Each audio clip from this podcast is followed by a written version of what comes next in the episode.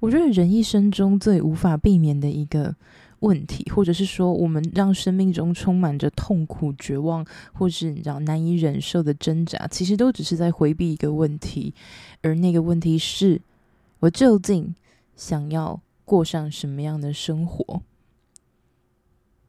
而教育又能够给我什么东西？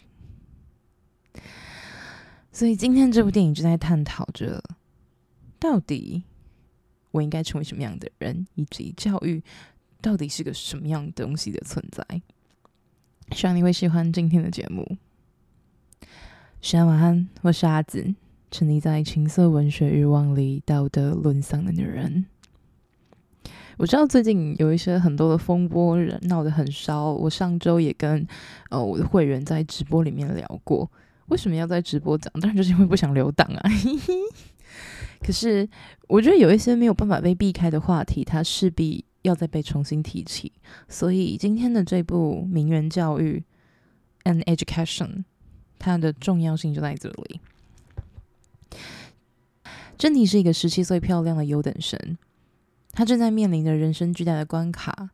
他必须要考上牛津，为此他已经学习了非常久。他最讨厌的拉丁文，他在每科上都保持着优秀的水准，只有拉丁文跟不上。而且为了要补充自己的课外活动时间，爸爸逼着他必须要去参加青少年的管弦乐团，只是因为他的兴趣是拉大提琴。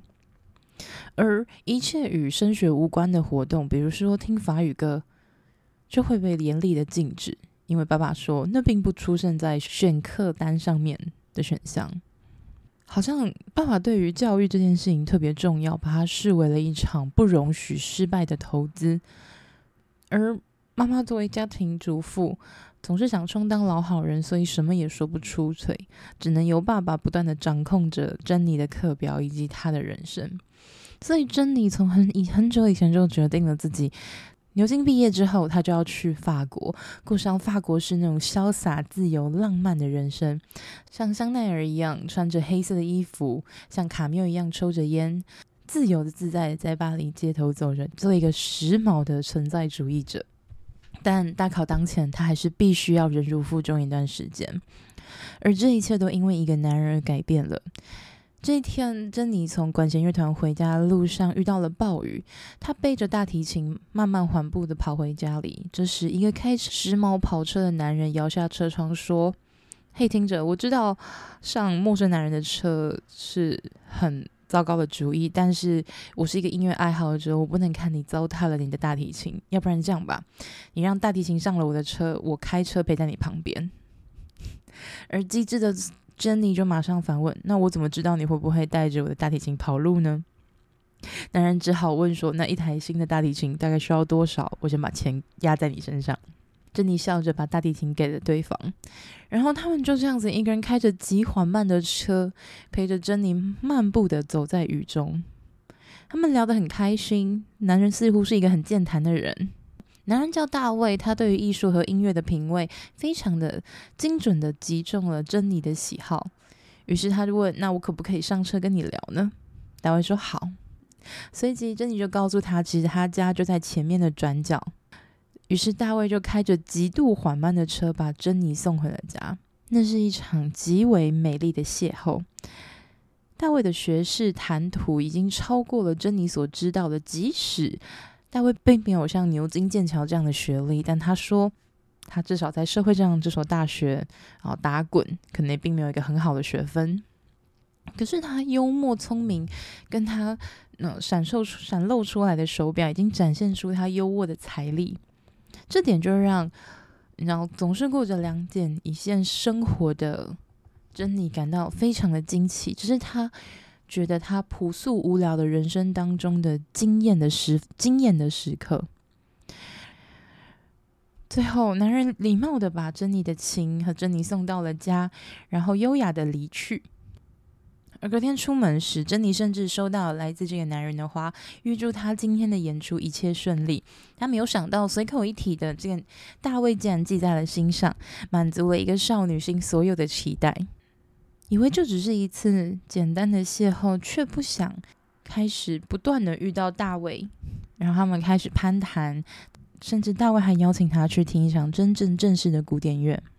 珍妮当然非常想要向往，毕竟人们都向往那种绚丽、浮华、时髦的生活。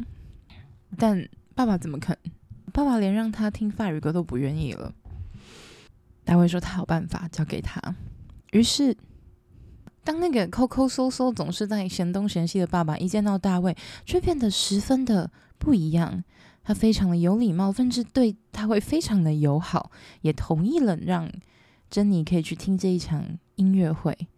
而且，即便在大卫要求说没有办法十点前就送他回家，因为我已经约好了我的阿姨什么的，要请他吃一顿便饭。那我保证在十一点三十分送他回家。珍妮的爸爸竟然都没有拒绝，甚至非常喜欢这个讲话得体，然后非常幽默、看起来富裕的年轻人。大卫带着珍妮去开了眼界，顺便介绍了他几个有钱的朋友。珍妮对着这一切光鲜亮丽、金碧辉煌的展演大厅，都觉得一切都好新奇。大卫朋友的女伴甚至穿着非常高级的衣服，可是当他试图用嗯用法文跟对方聊天时，发现对方完全不懂，发现对方完全不能理解这些东西，他感到有一点点的失落。但旋即那些华丽而缤纷的夜生活就占满了他的眼睛，他如痴如醉的陶醉在管弦乐团当优美的旋律里。而在音乐会结束之后，他们还去了一间非常时髦的 club，你知道。俱乐部吃了一顿丰盛的晚餐，真的是如诗如画。珍妮甚至这样形容，那是他生命中最美好的一夜。可是，所有繁华的泡沫终将破灭。当他回到家，看到妈妈还在焦虑的为着锅子上面刷不掉的垢而焦躁烦躁的时候，他就觉得天哪，这是他想要逃离的一切。因此，他花了更多的时间跟大卫在一起。所以，本来成绩名列前茅的他，在英文课上，他的英文成绩不断的退步，更别说本来就不擅长的拉丁语，根根本就是在及格边缘游荡。他好像似乎离他的牛津梦更加的远了。即便他在周末的时候和大卫的一群朋友一起到了牛津去看了看他向往的那个牛津的生活，却被大卫的朋友一通嘲笑说：“天哪，你以后要成为那种邋遢的女孩子吗？就戴着眼镜，然后满脸长痘，穿得土里土气的。似乎这里的学院风格并不吸引大卫和他的朋友们，而……”当珍妮不小心撞见了大卫和他朋友的生意时，只是竟然是从那些待售的房子里面去顺走主人没有发现的、没有意识到的古董品的价值，说他发他觉得非常的气愤，他想要离开，但大卫抓住了他，并且坦诚说：“是，确实我说了一件不光彩的事，但你想那些昂贵的晚餐、奢华的俱乐部，他们都是要钱的耶。”而我只是让那些本来注定这一辈子会蒙尘的古董，重新登上艺术的艺术品的舞台，不是一件好事吗？毕竟钱可不是长在树上就会出来的耶。珍妮想了想，竟然就接受了大卫的言论。而明明前不久自己的爸爸采用同样的理论，让珍妮觉得苦不堪言、庸俗至极。所以，可能是因为盲目的崇拜以及过度美好的想象，让珍妮失去了判断，甚至帮着这个男人一起骗自己的爸爸。他们在珍妮准备过十七岁生日的时候，甚至用各种办法让珍妮跑到了巴黎去。大卫似乎很喜欢珍妮，他想着怎么样才能够跟珍妮更进一步，所以他终于把珍妮带到了。巴黎，他们在塞纳河畔野餐，他们在林荫大道下跳舞，他们享受着巴黎美好而自由的风光。他们在这里结合，但这种初夜般的结合，明明是在珍妮最喜欢的巴黎，而她想象中的十七岁生日的献出自己的贞操的时候，他觉得一切都并不如想象中美好。他甚至有点哀伤。他说：“是不是所有的诗歌与文学都在描述一些转瞬即逝的东西？他明明达成了想要达成的事情，可却觉得无比的哀伤。”大卫很担心是他哦，是不是哪里痛了，或是不开心或后悔？珍妮说没有。然后他就开心的去采购了同学要他代购的东西。珍妮有了一个年长的男友，在班里传得沸沸扬扬。以前最关心她教导英文的女老师都特别的问珍妮说：“你确定这真的是你想要的吗？”我非常担心你现在的处境，我会认为你被那个男人给骗得团团转。珍妮却反问：“那老师，你是牛津的吗？”老师说：“不，我是剑桥的。”珍妮就说：“那。”我自作为一个年轻、漂亮又聪明的女性，我很努力的考上了剑桥或者是牛津，然后最后呢，我不就也是会浑浑噩噩的，要么成为家庭主妇去学做家务，要么成为老师，就是埋首于那些无聊的，像你所说的那些无聊的、空洞的、没有内容的文章里面，投入教师当中。那我不就跟死了没有两样？而在我死去之前，我现在所经历的美好与刺激，不就正是我该做的吗？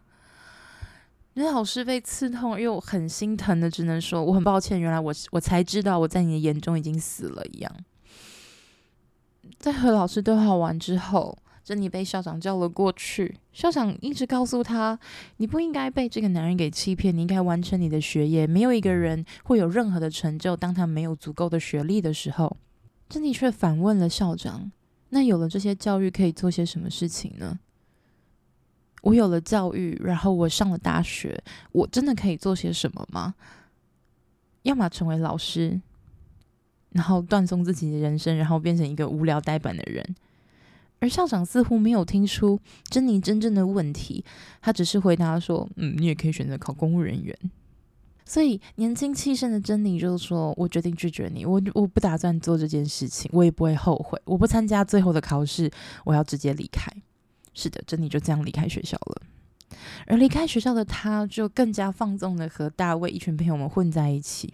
她甚至发现大卫的另外一个花花公子朋友，对于艺术的品鉴能力似乎比大卫更加的好，也更有话聊。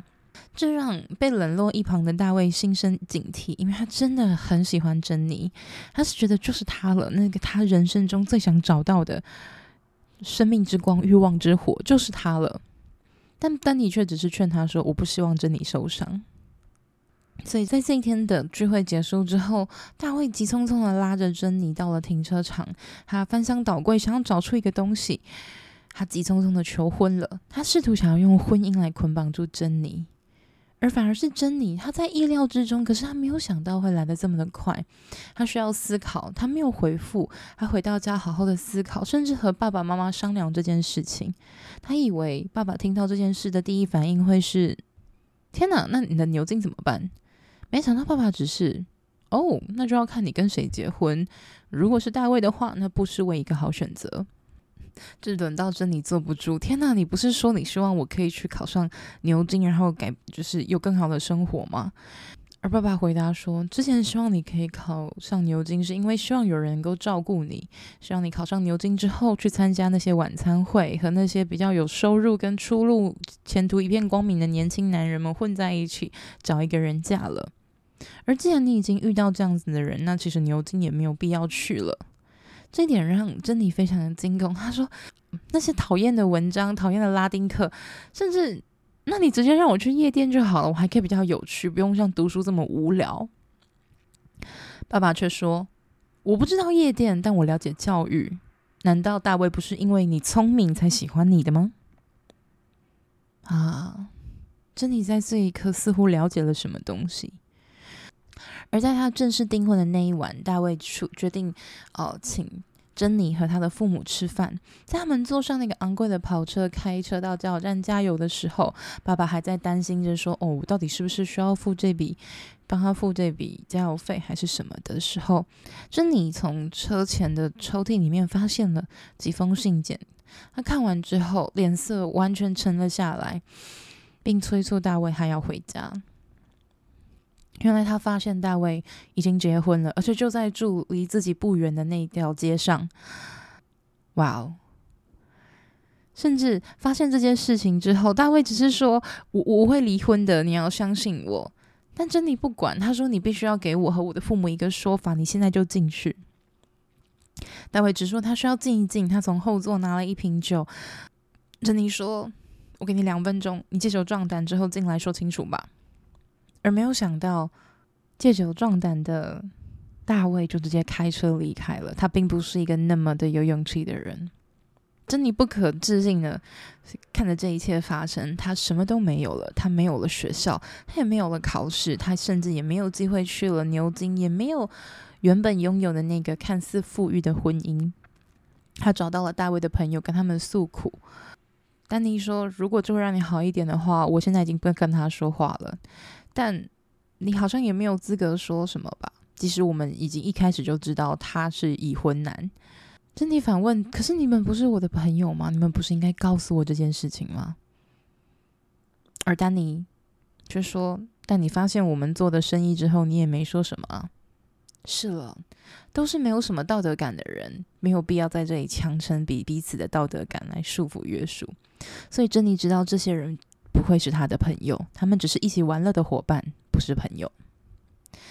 珍妮只好回到学校去请求校长给他再复读一次的机会，而校长却说：“既然我已经给过你了那么多次机会，而你也拒绝我了，我不觉得复读的机会在你身上是有效的，我无法给你这个机会。”珍妮回家很难过而生气的想要跑跑上楼，但爸爸这这个时候却说：“你告诉我在哪，我去帮你说，我还是你爸。”珍妮很是气愤，既然你是我爸，你为什么没有保护我？你不知道年轻的女孩都会被年长的男人给骗吗？爸爸感到又气愤又委屈，但他说：“但我真的不知道，他并不如他所说的那个样子。”珍妮觉得又窘迫又尴尬，她只好逃回房间里。到了深夜，爸爸端上了一杯茶和饼干给他。他隔着门对着在哭泣的珍妮说：“我为什么会一直逼迫你一定要考上好大学？因为我一生都活在担惊受怕之中。我是很努力，我们才有一点点的家业能够供你去读书，让你可以去呃学大提琴，请家教。因为我希望你不要像我一样活在这个恐惧与担忧里。但我并不知道你所介绍的男人。”并不如他所说的，也并不如你所描述的那样。因为即便我们发现了你们说谎的证据，但是我们还是情愿相信那些证据是错误的，因为我们想要相信你。而这样子真切的告白，让珍妮完全的想通了事情。她好像似乎不能够再这样下去了。她发现自己所要追求的人生是没有捷径的。她现在意识到这件事情，于是她找到最赏识她的。那位教英文的女老师，她说：“老师，我需要你的协助。”而这个老师是展开热情的微笑，说：“我还以为你永远都不会问。”于是，在老师的帮助之下，珍妮在隔年成功的考上了牛津。她进入了这所她梦寐以求的学校，感觉到自己饱经沧桑，却不够有智慧。她和在牛津里认识的朋友们一起去酒吧。那些他曾经觉得土里土气的女孩们玩在一起，他甚至和谈了几个男朋友，还跟他说他很喜欢巴黎，并且邀请那个男孩一起去巴黎，就像他从没有去过那个样子。他似乎重新展开了一个新的生活。故事到这里就戛然而止。我选择名人教育的原因，一部分是因为我也被男人骗过，另外一部分是我很想要讨论到他提到了两个议题，到底。在这个时刻里，在我们十六七岁、十七八岁决定自己要上大学的这个时间点，或者是我们面临人生中的转折的时候，为什么我们会感到迷茫而不知所措？那什么能够帮助我们？怎么做才能够做出正确的决定呢？所以我那时候是。十七岁、十八岁开始用交友软体，然后认识了一个男生，他是啊、呃、空军吗？然后哦、呃，他在一个他在台北，然后因为我不是台北人嘛，所以我其实呃那时候是为了要什么，用一个理由特别跑去台北，就是参加台大的那个杜鹃花 台大杜鹃花节。然后还故意说什么哦，我不要跟班上一起去，我要跟我自己的同学去。我那个同学其实第一天就走了，我还那天晚上想尽办法留在台北，然后隔天去跟这个男人见面。而这个男人在刚开始的时候，你知道，在见面之前，我们每天都会在就是我早上搭公车去学校，走路的这段路程跟他聊天。那你必知道他是空军嘛？那当军军人当兵，那其实他就是生活是作息是很固定的。你完全可以知道他什么时候忙，什么时候不忙。就是早上起来整理内务的时候，或者是中午吃饭，或者是下午放风，或者晚上他站哨的时候，基本上就是这些时间。所以就疯狂跟他传讯息，然后就觉得天啊，这个人好迷人，好喜欢，就是晕船仔，你知道吗？然后，那我终于见到这个人之后，我就顿时觉得我像是一个被扫视的猎物，我所有的自信与那种。优越感完全的消失，他甚至觉得我很胖。干，我那时候一点都不胖，好不好？瘦死了，我那时候瘦到巴瘦巴拉几的，真的是。然后就是你会觉得天哪，这是 What is that？然后他中间就过程就不断的想要你知道牵手啊、接吻啊，然后抱你、摸你啊，啊抱抱我啊、摸我啊，就觉得恶心。我那时候才十八岁、十七岁，啊。然后他就开始就说我我我想要去休息。我们我记得我们那时候好像是在台大呃碰面吧，然后我们就坐公车，我们坐公车去淡水，妈蛋有病哦，就只是不能理解。好，然后就在公车上面，然后坐在那个最后面最角落的位置，然后就一直在那边说，就是一直想把手伸进我的内裤里面，你知道吗？真的是肮脏的。成年人，然后我还发，我我就是那一次才发现说，男生的 line 里面有超多那种 A 片群的，看我超想要加入的诶。好，然后我们到了淡水之后，我们就是逛一些，就随便逛逛，然后随便吃点东西，然后因为我那时候。哦，那时候因为考试的原因，所以我吃素，所以我很多东西都不能吃。然后他就觉得麻烦，所以就就是说，哦，好累哦，我想要去休息一下。我说，哦，那边有坐的可以坐一下。他说，哦，不要，我想要去开个房间躺着休息。我说，嗯，那你可以自己回家。那我可以，我要先回家了。这样，他就一直很坚决、坚定不移的在那边说什么，嗯嗯，可是不能让你回家，你回家就会封锁我了。干，你他妈还知道哦，干。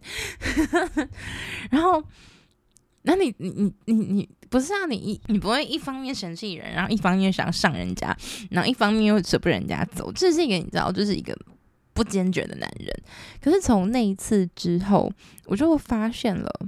似乎人们对于我的生，我对对我的兴趣来源于我的我的性别，我身上那个会自己分泌水的洞，与我是谁其实一点关系都没有，这让我非常的难过，同时遭受到你知道就是外表上的挑剔，干，一百七十二公一百七十二公分公斤，然后那时候是三十几，我忘记了。低还一吧，就看这完美身材好吗？正在嫌三嫌三小，然后每个人都说一副就是啊，你再瘦一点会很好看。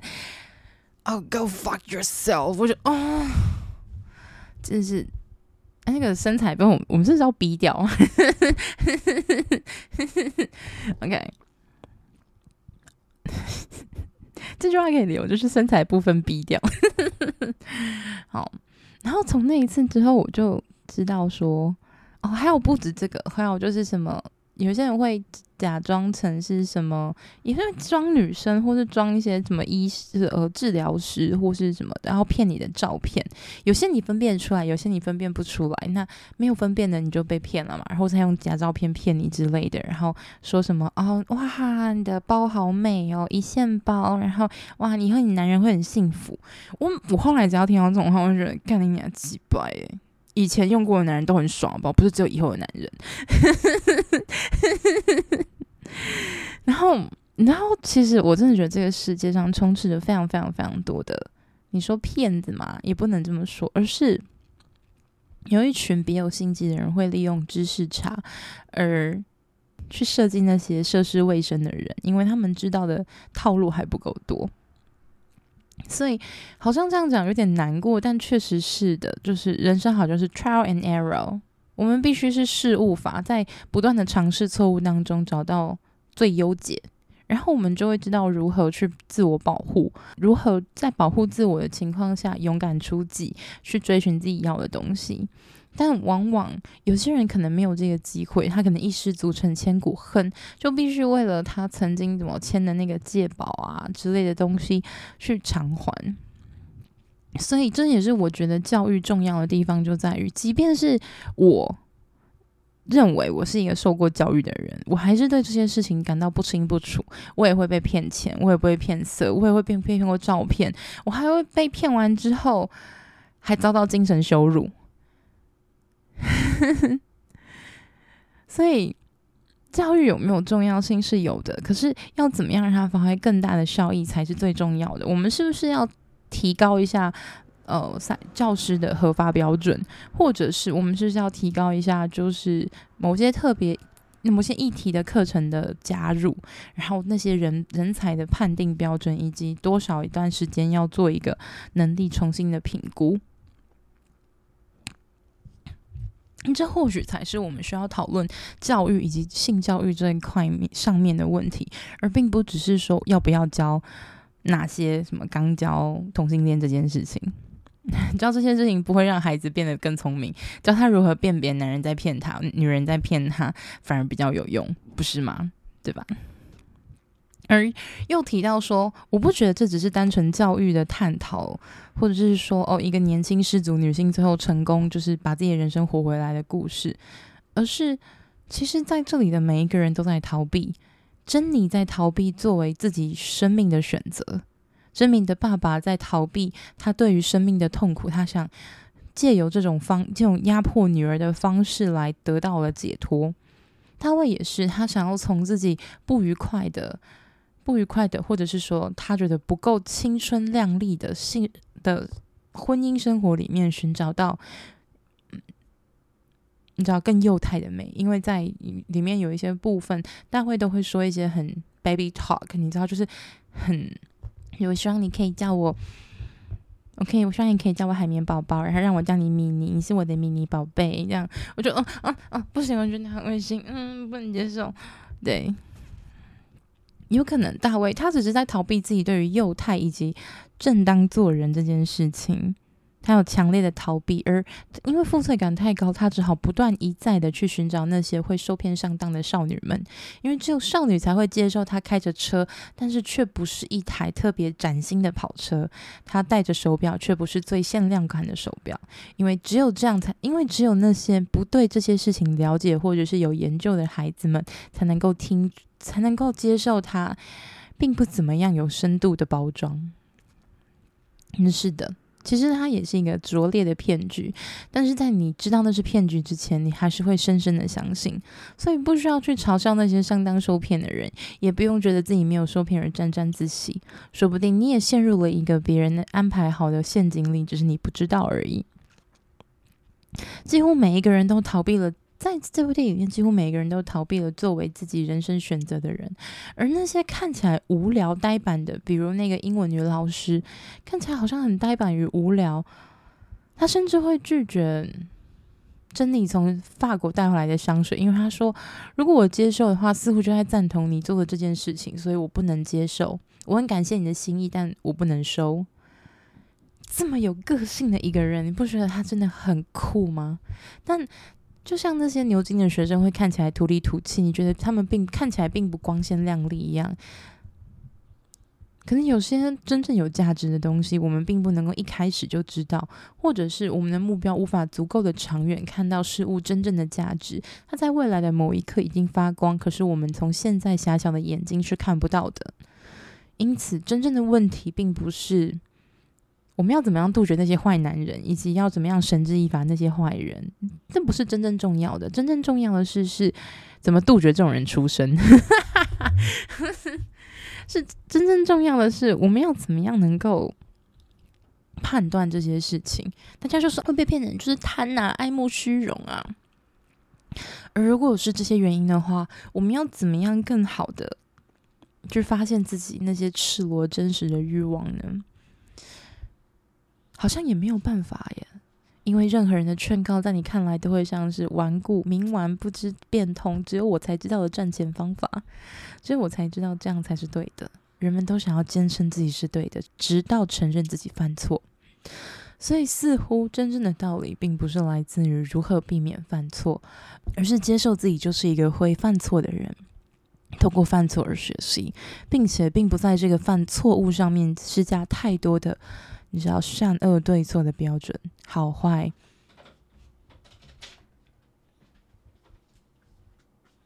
什么？嗯，那个还会咳，就含这个，一次含两颗。很大声吗？很大声吗？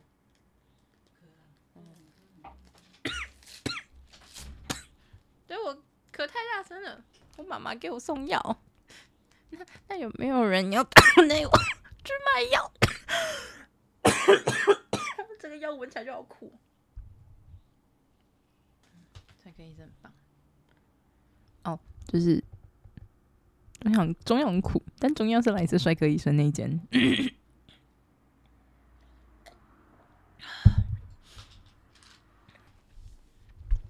OK，我们到哪里？我最近咳嗽咳得很厉害，但有没有人要给我钱买进度念慈庵川贝枇杷膏？OK，所以我们真正要去面对的是。能不能在犯错之后，不太不用过度的鞭策自己，你知道，forgive myself，就原谅自己曾经是一个犯错的人，不在这个错误上面添加任何的价值评断，好坏对错，应该与不应该，因为这些其实没有办法帮助你解决问题，不是吗？第一个，它不能解决你你犯错时遇到的状况；第二个，它也不能够帮助你去弥补；第三个，它也不让你好过。可是我们又太多的时候希望自己犯错被别人责骂，我觉得似乎其实珍妮也有点刻意的想要让自己放飞自我，让爸爸来责骂他。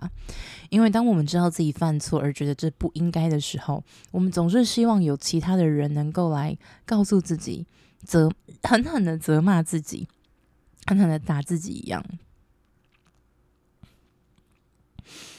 可是。并不是所有人都会想做这种事。第一个，没有人想当那个骂人的人，也没有人想当讨厌鬼。而第三，没有人有义务做这件事。所以，你越到越长大，你就又会以为那些直接说出你缺点的人是你真实的好友。我先不说他说出来好不好听，你喜不喜欢，你能不能接受？但就这种想法真的很奇怪耶。就是怎么会想要交一个朋友，然后完全只是在泼你冷水，讲你坏话，然后还觉得自己是真实朋友那种人，听起来很可怕。可是就算是我知道这些道理，偶尔我还是也很希望别人可以彻底的骂骂我。